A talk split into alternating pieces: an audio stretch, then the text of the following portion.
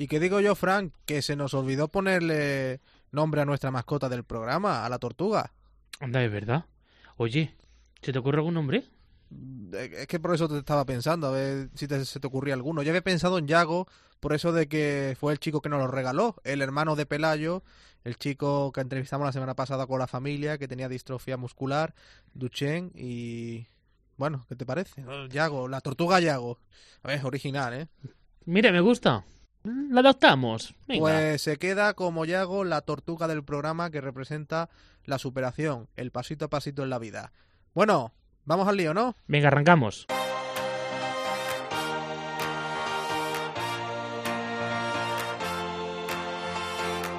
José Melero y Fran Simón. Imparables. Cope, estar informado. ¿Qué tal amigos, amigas? Bienvenidos, bienvenidas a Imparables, el ratito de radio que tenéis para informaros de las historias de la calle, de esas que pasan ahí fuera. Pues sí, y en esta edición de Imparables hablamos de lo duro que es convivir con la pérdida de un familiar por un accidente laboral. Averiguamos cómo actúan los empresarios ante un accidente laboral, pero ¿qué pasa si lo tenemos nosotros? Te explicamos mediante un sindicato qué hay que hacer en caso de tener un accidente laboral. Pero antes de todo eso te vamos a contar cómo es la experiencia de viajar en tándem, una bicicleta con dos plazas para entendernos desde Cuenca hasta Tinerir, en Marruecos, y desde San Francisco hasta Miami. Eso será de la mano de Juanma Aznárez, que junto con su hermano Sergio han creado la asociación Be My Brother para realizar actividades inclusivas con personas de diferentes capacidades. Solo te adelanto que Sergio es ciego y autista, pero ojo, todo un campeón. Bueno, y por supuesto que sí, ¿eh? y ya lo veréis. Y todas estas realidades y las que queráis nos las podéis hacer llegar a través del correo electrónico del programa imparablescope.gmail.com Repito, repito, Eso, imparablescope.gmail.com No te lo pierdas.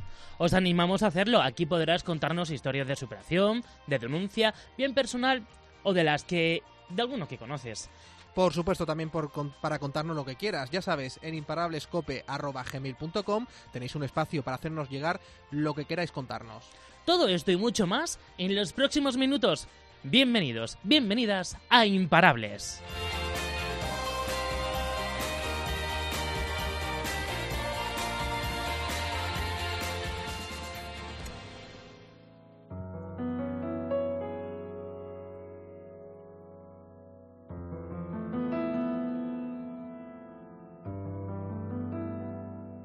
Nos vamos hasta Cuenca, porque allí queremos conocer más sobre la vida de los hermanos Sergio y Juanma Aznárez. Sergio es ciego de nacimiento y le detectaron autismo en torno a los seis años. Hace un tiempo emprendieron un proyecto que les cambió la vida. Bueno, consistía en un viaje que ambos realizaron desde Cuenca hasta Marruecos en una bicicleta tándem, vamos, con dos sillines para los que no supieran eh, qué era exactamente eso de la bicicleta tándem. Y mientras hacían ese reto, pues rodaron un documental sobre la vida de Sergio, que ahora tiene 32 años. Lo hicieron, lo hicieron mediante la productora visual Wagon, que ellos mismos fundaron. Además del documental, su madre editó un libro. Lanzaron un crowdfunding que en su momento tuvo mucho eco, ya que contaron con apoyos de famosos y de mucha gente que les seguía a través de las redes sociales. Aquel reto concluyó, pero los proyectos de Juanma y Sergio siguieron adelante. Luego se marcaron ese reto de recorrer la costa este y oeste de Estados Unidos. Y a día de hoy gestionan además la plataforma Be My Brother, de la que hablaremos también. Es una asociación que busca desarro- desarrollar actividades lúdicas adaptadas para todos. Tirolina, piragüismo, escalada, en fin, todos los ritos que os podáis imaginar. Y está con nosotros Juanma, muy buenas. Muy buenas, ¿qué tal? ¿Cómo estás? Joder, Pues feliz y, escuchándoos, pues, pues agradecido. Qué bien que, que- que contéis con nosotros para esto. Claro, hombre. ¿Y Sergio cómo anda? Bueno, Sergio, fenomenal. Eh, él en Cuenca, yo, yo estoy un poquito lejos ahora que, que estaba con trabajo, pero, pero deseando volver a juntarnos para pedalear eh, el fin de semana. Juanma, ¿cómo ha cambiado la vida de Sergio con todas estas experiencias? Bueno, la verdad que Sergio eh, es un, vamos, una, una persona que, que ha cambiado muchísimo. Yo creo que como todos, mm, uno no es el mismo cuando es un niño, ni tiene los mismos problemas cuando eres adolescente y cuando ya creces, pues, pues parece que la vida es diferente. Pero en Sergio, pues más, ¿no? Porque, porque Sergio nació sin ojos, se le diagnosticó autismo muy tarde y, y enganchar y conectar con la vida pues mm, no es tan fácil porque, porque bueno, pues hay, hay dificultades en, en, en, bueno, en, entender el entorno que te rodea. Pero yo creo que, bueno, hemos tenido un entorno fantástico en nuestra familia, los especialistas que al final han, han ido eh, eh, encontrando a Sergio durante la vida y, y, entre la música y el deporte, pues Sergio ha ido entendiendo la vida y disfrutándola al máximo y enseñándonos a los demás que, la vida está ahí para, para, vivirla. Yo tengo una curiosidad, ¿cómo descubrís que a Sergio le encanta viajar? esa afición, ¿cómo la conocisteis? Sergio mm, descubrimos que le gustaba viajar cuando, cuando, cuando eh, eh, eh, él em, fue capaz de salir de sus rutinas y de, y de, bueno, pues la primera vez que salió fue, yo vivía en Inglaterra, eh, con 20 años me fui, estaba allí viviendo y, vino a verme y se quedó conmigo y era la primera vez que salía de casa de, estar en sus rutinas y en su día a día, que para una persona con autismo es muy importante. Y cuando rompimos esas rutinas, a él pues le encantó ¿no? esa experiencia, como a cualquiera que, que, vive un, viaje, pero, pero ahí descubrimos que, que, oye, ¿y si hacemos un poquito más? ¿Y si nos vamos a otro sitio? Y, y con Sergio siempre hemos ido eh, tanteando eh, con mucho cuidado qué es lo que le podía gustar, qué es lo que le podía estimular, porque él al final mm, eh, no tiene iniciativa para decirte, vámonos a, hacer un viaje, pero te vas dando cuenta de que ese viaje le ha encantado, así que ¿por qué no hacer otro? Hemos dicho al principio, bueno, que habéis estado en Marruecos, que habéis estado también desde San Francisco hasta Miami. ¿Cómo es viajar con Sergio? Pues es el mejor compañero de viaje, os lo digo. Eh, cuando viajas con algún amigo o con alguien de tu familia o con tu pareja o con quien sea, al final eh, siempre tenemos esos momentos en los que ah, pues uno quiere hacer una cosa, otro quiere hacer otra y, somos muy mentales, ¿no? Y Sergio tiene una, una cosa que es eh, especial y única en él, que es que, que disfruta de todo, de lo bueno, de lo malo él encuentra el lado positivo a, cualquier situación y claro, te pone eh, eh, eh, en una perspectiva de la vida que es alucinante y, viajar con él, aunque haya que, bueno, pues que, guiarle en muchos casos, en otros es él el que te está diciendo, oye, disfruta que, no has mirado para atrás para ver lo bonito que es este recorrido, ¿no? Que disfruta de, de, este, de esta experiencia. Sergio, pues es una persona única en ese sentido. Viajar con él es una pasada. Juanma, y háblame de ti. Si cierras ahora los ojos, por ejemplo, hacemos ese ejercicio, ¿qué sensación jamás olvidarás de alguno de esos viajes y que siempre lo vas a recordar como si estuviéramos ahora, esa anécdota que te dejó marcado? A ti, todo esto, tú, ¿qué has aprendido de todo esto? Juanma también. Ah, a mí eh, Sergio me, me, ha cambiado la vida para, para bien de una manera brutal. O sea, mi hermano no, no es otro que, mi maestro y que el de muchos, porque la gente que le conoce y, dice todo el mundo.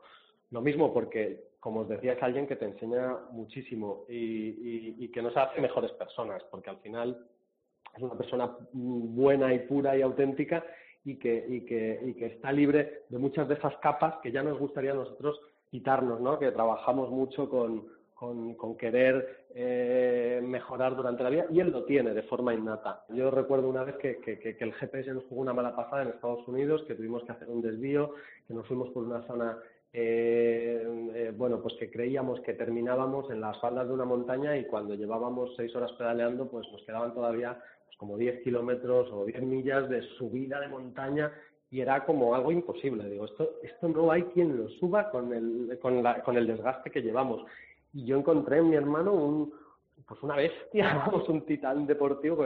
Mm, digo, pero Sergio, mm, vamos, lo intentamos o, paramos aquí y nos echamos y, y, ahí yo vi a Sergio que dije, pero bueno, ¿de dónde ha sacado esa energía y esa fuerza para, para decir, no, no, aquí estoy yo, que te voy a echar una mano que, que, que que de verdad, si hubiera sido cualquier otra persona o, yo mismo, si a mí me hubieran preguntado al revés de, oye, ¿qué hacemos? Yo habría dicho, aquí nos quedamos. O sea, yo eso no lo subo. y, bueno, yo, bueno, ver, a mi hermano, que como os decía, una persona que, que, tiene menos iniciativa, que el autismo acusa eso, allí mm, verle decir, no, no, no, no, esto lo terminamos, ¿no? y llegar con esa con esa alegría de decir pues pues aquí estoy yo y, y, te, y te he llevado no pues, pues, pues me encanta. Yo cuando veo a Sergio disfrutar eh, así de, de, eso, pues, pues es una, una, una pasada. Bueno, ¿y cuál es el siguiente viaje que estáis planeando? Pues mira, nos encantaría, nos encantaría, la verdad, eh, viajar por Latinoamérica. Tenemos muchas ganas de, visitar. Eh, tenemos amigos en Argentina que nos dicen, pero veniros a pedalear por aquí. Y, y en realidad, pues, pues eh, no tenemos decidido nada en concreto, pero, pero estamos deseando que, que ya nos ya, ya ubicar una, un próximo reto. Bueno, eso será ya en próximas entrevistas que haremos en torno a ese proyecto de viaje. Pero yo también quiero hablar también un poquito eh, de esa página que también habéis creado, bueno, relativamente hace poco, Be My Brother, que hemos visto que, bueno, el objetivo es realizar retos para todas las personas, deporte inclusivo, ante todo pasarlo bien. Y además, hace poco habéis tenido ese segundo encuentro.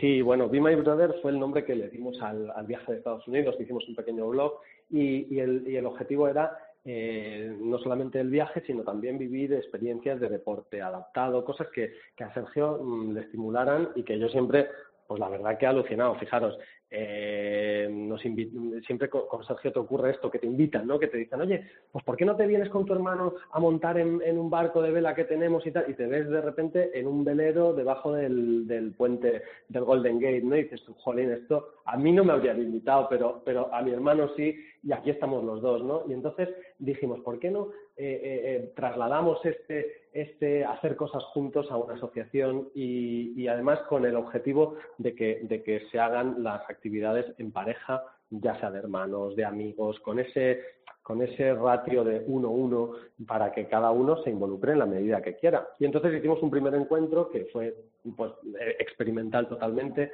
con personas con todo tipo de, diferentes capacidades, porque bueno, no es, ahí se ve claramente que no es la discapacidad, sino que que al final son, son, son diferentes formas de, de, enfrentarte a cada actividad y, y, fue una pasada. Y, en este, y este sábado hemos tenido otro segundo encuentro que lo hemos hecho en colaboración con la asociación, con el Club Deportivo Ara y con el Club eh, Deportivo Diaclasa y con el Ayuntamiento de Chillarón. Y en Chillarón, en un antiguo silo, eh, eh, hemos montado pues unas tirolinas, unos puentes, un puente tibetano, gateras que simulaban eh, cuevas, un rocódromo y hemos pasado un sábado espectacular. Ah, y hemos terminado con una sesión de yoga que, que, nos dio la escuela de yoga Namaste y que fue una pasada. Y claro, pues son jornadas espectaculares donde mm, al final te das cuenta de que, de que las personas que creen que van a ayudar Mm, al final no es ayudar, vas y disfrutas un montón y lo que yo digo de mi hermano, yo aprendo muchísimo. En, cuanto compartes con una persona así una actividad de estas,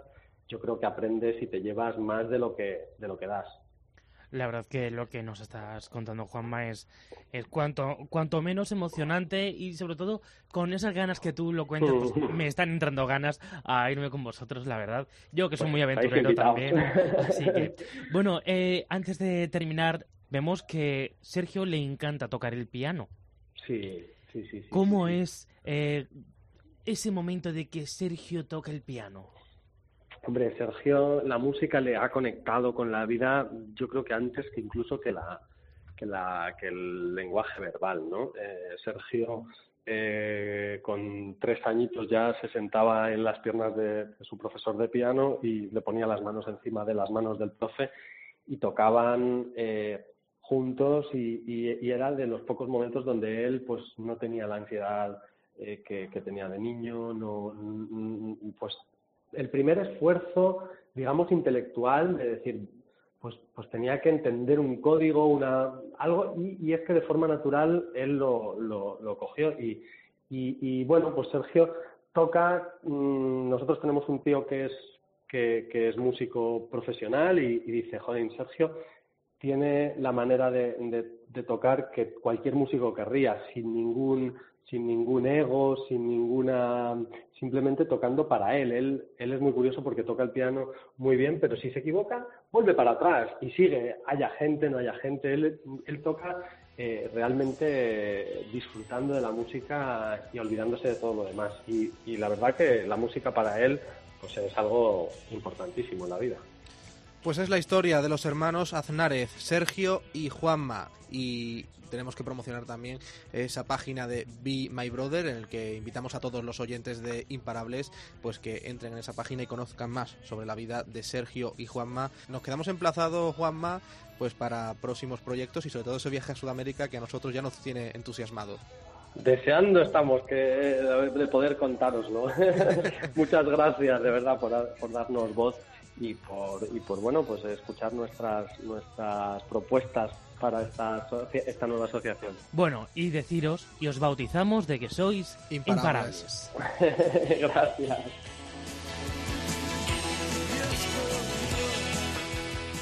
Franto, anda que te has estirado y me has ofrecido alguna vez un viaje en tándem. Bueno, no sé yo. Si la bici iba a aguantar mucho, ¿eh? también te lo digo.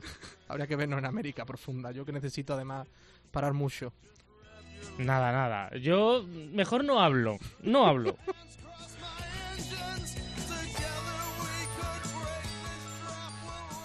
Bueno, pues nos ponemos serios, ¿eh? que hablamos ya de un tema bastante problemático y que se está convirtiendo en algo así como un problema estructural en España. Hablamos de los accidentes laborales.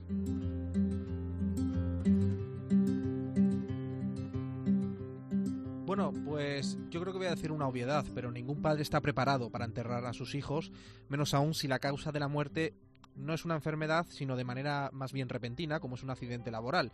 Hay miles de maneras de jugarse la vida en determinados puestos de trabajo, pero en la mayoría de los casos existe un patrón común, déficit en las medidas de seguridad y prevención de la empresa. Manuel no olvidará el 5 de junio de 2002, cuando su hijo de 23 años falleció durante el montaje de un ascensor en Toledo.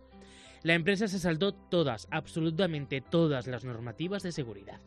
Durante seis meses estuvieron poniendo en peligro sus vidas hasta que, lógicamente, ahí algún día pasaba, ese sistema falló. Cayeron por el hueco del ascensor tanto su hijo como el oficial que trabajaba con él. El hijo, por desgracia, murió al instante y el otro a los siete meses. Eh, desde el momento que, no estaban colgados de la bola, eso ya era una infracción no grave, era súper grave. Y eso lo sabían porque ya llevaban más de un mes trabajando en el mismo más de dos meses trabajando en el mismo sitio y es más, el arquitecto sabía que lo estaban haciendo. Lo que pasa que eso pues no ha salido en el, en el juicio, pero yo sí sé que sé que, que lo sabía porque se daba vueltas por la hora. Y sé positivamente que ese hombre sabía que lo que se estaba haciendo, lo que pasa que se cayó. Antonia perdió a su hijo un verano, con 19 años, había aprobado todas las asignaturas aquel curso, por lo que decidió en verano, pues eso, ponerse a trabajar. Trabajaba en la empresa que por aquel entonces se encargaba de la recogida de basuras en Toledo. La máquina del camión de basuras se atascó. Él subió para tratar de desatascarla y el compañero pulsó el botón erróneo, provocando que la máquina le aplastara, resultando herido de gravedad. Una negligencia fue una negligencia por parte del compañero, pero al final, pues entre unos y otros el culpable ha sido él por estar allí. A ver, la sancionaron por, por falta grave de medidas de, de, seguridad, porque tenía unos botones de retroceso que de haber sabido los empleados mmm, cómo manejarlo y habían sacado de allí inmediatamente, pero como no sabían. Otro caso es el de Pedro que se enteró del accidente de su hijo cuando regresaba a casa de pasear al perro. Tenía 31 años. Trabajaba temporalmente en una empresa dedicada al galvanizado, en el barrio del Polígono de Toledo. Sus compañeros se fueron a merendar y a él lo dejaron solo en una grúa. Una tarea que además él no debería de hacer. Se fueron los que estaban allí, los compañeros, se fueron a tomar un, un desayuno, una merienda. Era por la tarde, se iban a comer algo y le dejaron al solo y le dejaron en una grúa de estas que, que suben cargamentos y lo dejaron allí en una grúa para que lo manejara él, cosa que no lo sabía hacer, claro. Y se quedó allí y bueno, y estaría haciéndolo, se conoce que colocó más eh, la carga que tuviera que llevar, se le desprendió y le cayó encima la carga. Y eso fue lo que pasó en el accidente. Bueno, y ponte de situación, eh, se muere esa persona, ese ser querido tuyo, y a partir de ese momento, aparte de ese dolor, llega otro calvario, el judicial. Antonia lo afrontó sola. El despacho de abogados que contrató le estafaron. Luego supieron, su, supieron ya que aquel despacho de abogados trabajaba para el ayuntamiento, administración competente de la recogida de basuras. Es decir, que hasta los abogados nos engañaron. Yo creo que nos utilizaron nos tenían ahí y yo iba un par de veces al año a ver cómo iba. Sí, sí, va bien, no te preocupes, no te preocupes. Pero algo cogerían porque luego esos abogados, ese despacho fue abogado del ayuntamiento después. Se supone que tú contratas un abogado, que además me dijo una amiga que era de confianza y se supone que él es el que tiene. Es más, yo confiaba plenamente. Digo, pues oye, estas cosas llevan mucho tiempo y ya está. A la familia de Antonia nunca la indemnizaron. El accidente del hijo de Manuel apenas se investigó, pero la familia se propuso llegar hasta el final.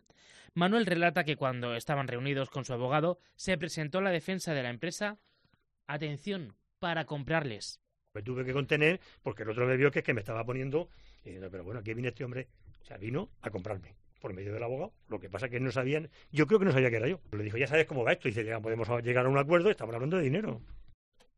Pedro nos cuenta que la empresa trató de lavarse las manos. Cuatro años más tarde salió el juicio y en la sentencia responsabilizaban a la empresa y a varios trabajadores. Uno de ellos tendría que estar en la cárcel, pero al no tener antecedentes, pues evitó el ingreso en prisión. Tampoco nadie pagó con pena de cárcel la muerte del hijo de Manuel, que lamenta que ningún juez haya encarcelado a ningún empresario por incumplir la normativa laboral. Me gustaría ver alguno, porque siempre decimos, porque muchas dicen, bueno, no hay dinero, tal. Digo, bueno, si mm, más que dinero hay que tener voluntad política, muchas veces hacer las cosas. Si a un empresario tú le metes 10 años de cárcel, aunque luego por buena conducta, vamos a poner que cumpla 5. El que viene detrás dice, yo no quiero ir a la cárcel. Sería un ejemplo. Pero claro, como no lo hay, dicen, vale, pues el seguro paga. Pero más allá de la justicia, ¿qué hay? Pues hay la salud de esos padres que se quedan sin sus hijos. A Antonia, por ejemplo, le afectó mucho. Y es que aún a día de hoy, Antonia sigue soñando con su hijo. Sueño muchas veces con él y le veo que viene como si hubiera estado lejos por ahí y de repente viene y viene triste y, y y le digo, bueno, pues eh, ahora quédate con nosotros ya y, y tengo todavía esa, ese sueño de que va a volver una persona maravillosa que era socio de Cruz Roja, ayuda, estaba con los niños, de, allí en Talavera con niños de, pues que tenían necesidades o que estaban solos. Bueno, el recuerdo siempre duele mucho. El día del accidente, además, Pedro y su hijo tuvieron una pequeña riña antes de que se fuera a trabajar por temas domésticos. Pues bueno, pues ya cuando se iba, dice, bueno, pues que me, que me voy a trabajar. Y ya le vi y como teníamos los problemitas, yo le digo, bueno, pero eso que tenemos tú y yo, eso no pasa nada, ¿no? Dice, no, no, no, que no pasa nada, ya está, hasta luego. Y así se quedó. O sea, que se fue contento y todo, o sea, que no había ningún problema. Y ahí en ese sentido sí me quedó a mí la tranquilidad y decir, bueno, es que a lo mejor se fue enfadado, se fue, no, no.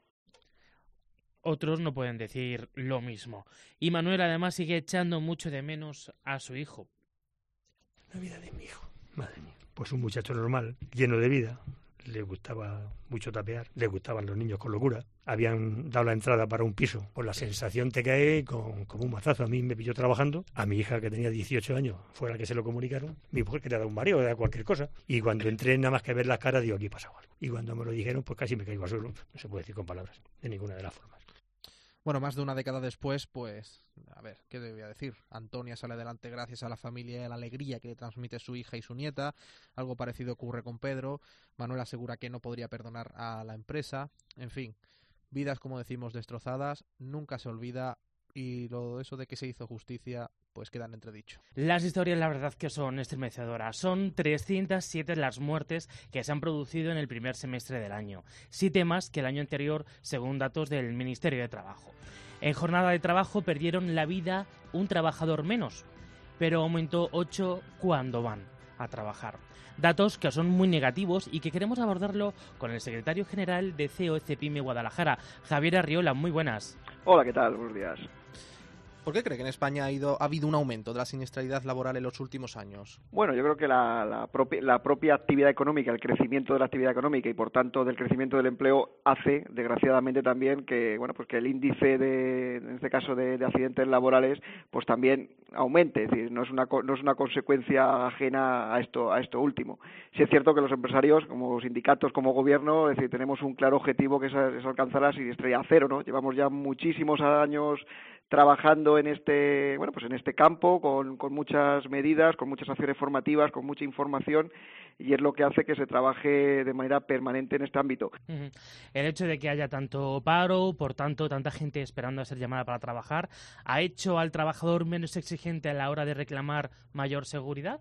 Yo creo que no, yo creo que no. Es decir, ya no solo que lo reclame en este caso el, trabajador, sino que es que el empresario pone a disposición todos los medios que hay, que hay ahora mismo. Es decir, no, no siempre digo que no tanto por cumplir la norma, que también, por supuesto, que en eso yo creo que prácticamente, el, te diría que el 99,9% de las empresas cumplen al 100% las exigencias, pero prácticamente la inmensa mayoría de las empresas van más allá de ese propio cumplimiento, porque obviamente siempre nos gusta recordar que no son trabajadores, son personas, y son personas que tienen que volver a sus casas y en eso trabajamos los empresarios, no trabajan nuestras empresas, con lo cual yo creo que todos los medios nunca serán suficientes y yo creo que, que los propios empresarios, eh, bueno, pues eh, ponen a su disposición todo todos los medios.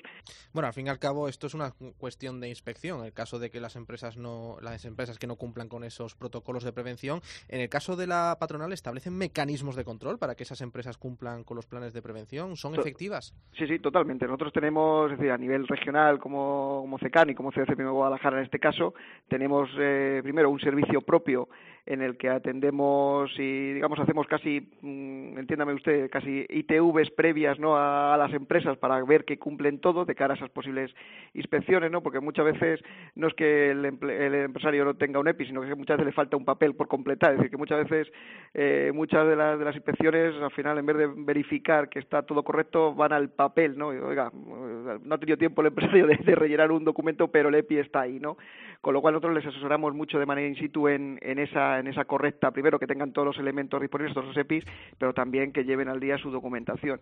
Y luego además también tenemos un, un, plan conjunto con Gobierno de Castilla-La Mancha, en este caso, y sindicatos y, patronal de, visitas conjuntas que vamos realizando precisamente eso, para, mm, no tanto como le decía al principio, no tanto para esa cultura preventiva que yo creo que las empresas ya la tienen, sino para seguir mm, con la parte de, de formación, de información, tanto a empresarios como a, como a trabajadores. Yo creo que esto es un objetivo común de todos, no puede ser de otra manera, en la que vamos a intentar, pues eso, conseguir, como llevamos desde muchos años, consiguiendo, intentando esa siniestralidad cero, que sabemos que es un objetivo casi, casi real, ¿no? Pero ese es el objetivo.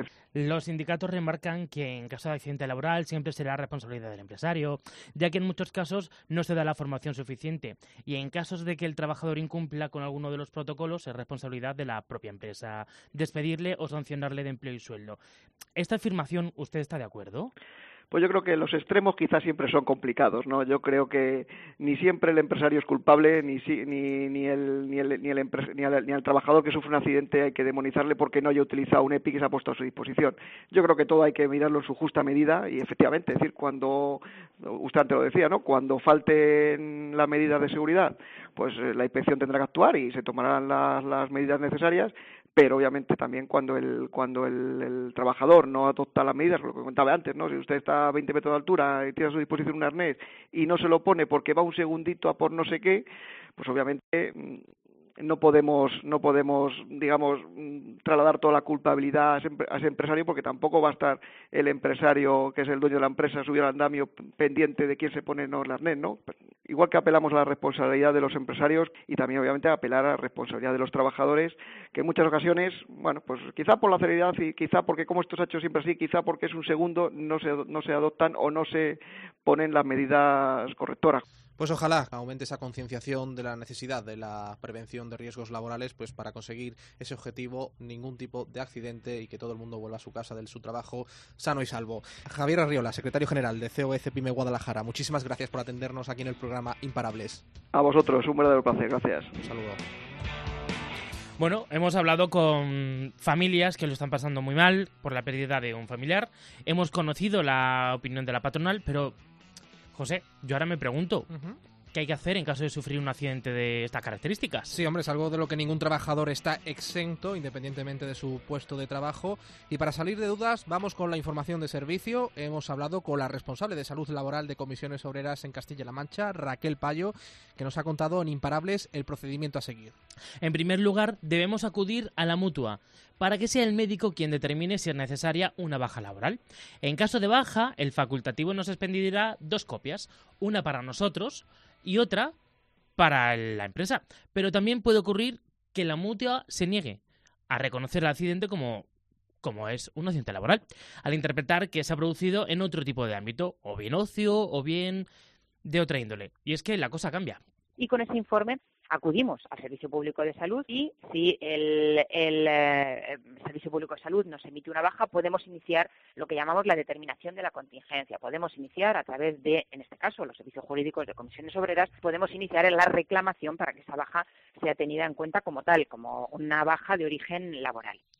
Bueno, en caso de que el accidente se haya producido por el incumplimiento por parte de la empresa de esos protocolos de prevención, es al trabajador a quien corresponde denunciarlo para que la inspección de trabajo actúe. Si no, no hay tutía. Raquel Payo recomienda que dicha denuncia sea tramitada mediante un sindicato. Porque la, costumbre y la frecuencia con la que emitimos ese tipo de, denuncias facilita mucho al trabajador el que lo pudiera hacer de forma particular, que insisto, también podría hacerlo. Pero en, cualquier caso es, es fundamental el asesoramiento que nosotros les prestamos el acompañamiento que podemos presentar al trabajador para presentar ante la inspección de trabajo una, una denuncia. Una vez que la inspección determine que el accidente tuvo su origen en la falta de medidas de seguridad, se indemnizará al trabajador siempre que se haya esclarecido los hechos. En caso de lesiones graves o mortal, la inspección de trabajo actuará de oficio. Raquel Payo ha recomendado a los trabajadores que en caso de sufrir un accidente en el centro de trabajo o en el desplazamiento, pues se denuncie siempre. Y muchos no lo hacen, lo típico, por miedo la altísima precariedad en el trabajo, la altísima rotación en el seno de las empresas eh, hace que muchos hombres y mujeres tengan miedo a la denuncia. Cuando un trabajador tiene miedo a reclamar un equipo de protección, tiene miedo a reclamar un resguardo para su máquina, tiene miedo al despido y, por tanto, tiene miedo a reclamar unas adecuadas condiciones de seguridad y de salud, tiene mucho más miedo a, poder emitir un tipo de, de denuncia ante la empresa en la que trabajan. Bueno, pues lo dicho, queda muchísimo por mejorar, tanto desde las empresas, pero también de los trabajadores que tienen, pues, de alguna manera animarse, ¿no? Una vez ocurren estos casos, pues, animarse a denunciarlo, porque de esa manera, pues, se impedirá que en el futuro, pues, se repitan ese tipo de accidentes y poco a poco ir mejorando. Por lo tanto, para que nadie responsabilizar a nadie, tirón de orejas para las dos partes. Poco más que decir. Y nos vamos. José Melero y Fran Simón. Imparables. Cope, estar informado. Poniendo ese punto y final a este programa de Imparables, intenso de emociones, y lo hacemos con, a ver, es inglés, I Need Your Love de Curtis Harding. No ha estado mal, ¿no? No, no, la verdad es que no, ha estado bien, ¿eh? Aquí estás hoy de DJ tú. DJ Melero. DJ Melero. Nuestro destino nunca es un lugar, sino una nueva forma de ver las cosas. Una frase del novelista norteamericano Henry Miller, que además, y te digo que nos despedimos, que en siete, en siete días nos vemos. Sí, hombre. O a lo mejor no, dentro de un rato. Hombre, ahí estamos, Frank, el filósofo Frank.